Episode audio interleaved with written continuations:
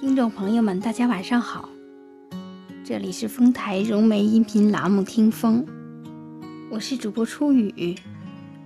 今天为大家带来的文章是：生活需要刻意经营，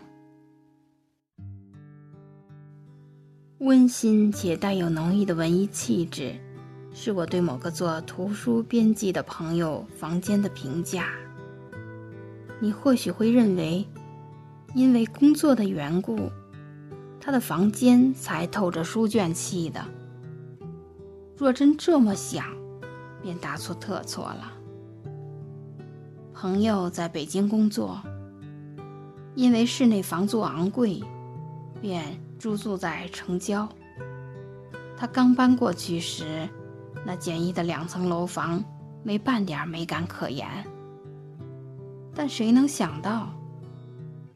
接下来的一个多月里，他利用每天下班后的时间，一点一点地装饰房间。从花鸟市场逛到二手市场，从墙纸到二手家具，他都反复比较，不遗漏任何细节。当他再次把照片传过来，我看到的是一个与之前。完全不同的房间，一只慵懒的花猫蜷缩在沙发上睡觉。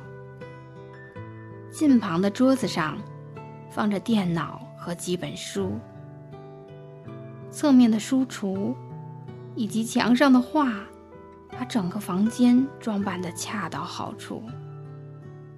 一盆吊兰摆放在墙角和窗台的连接处，阳光。洒在窗外。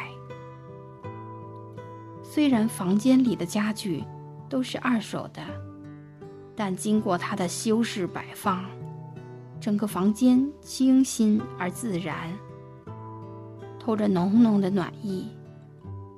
难以想象，一墙之隔的外面是漫天黄尘、凌乱不堪的城郊。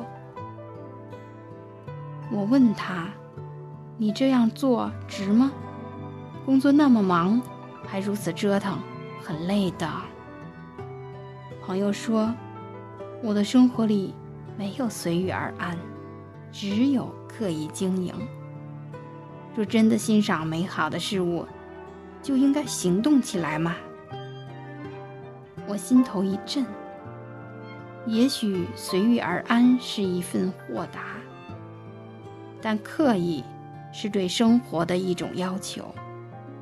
这种要求不是随便就能有所收获，它需要你用心去找寻，需要你把心沉淀在生活的每一天、每一个点，需要你对生活充满真挚的爱意。好的生活，一如摄影作品。既有整体的美感，又能剪切出一角单独展示。随着时间的推移，我们的步调也在不断变换。懂得经营生活的人，一份早餐，一次跑步，生活的每一个场景都是那么精致、清晰、丰润。萨瓦兰说：“动物吃食，人吃饭。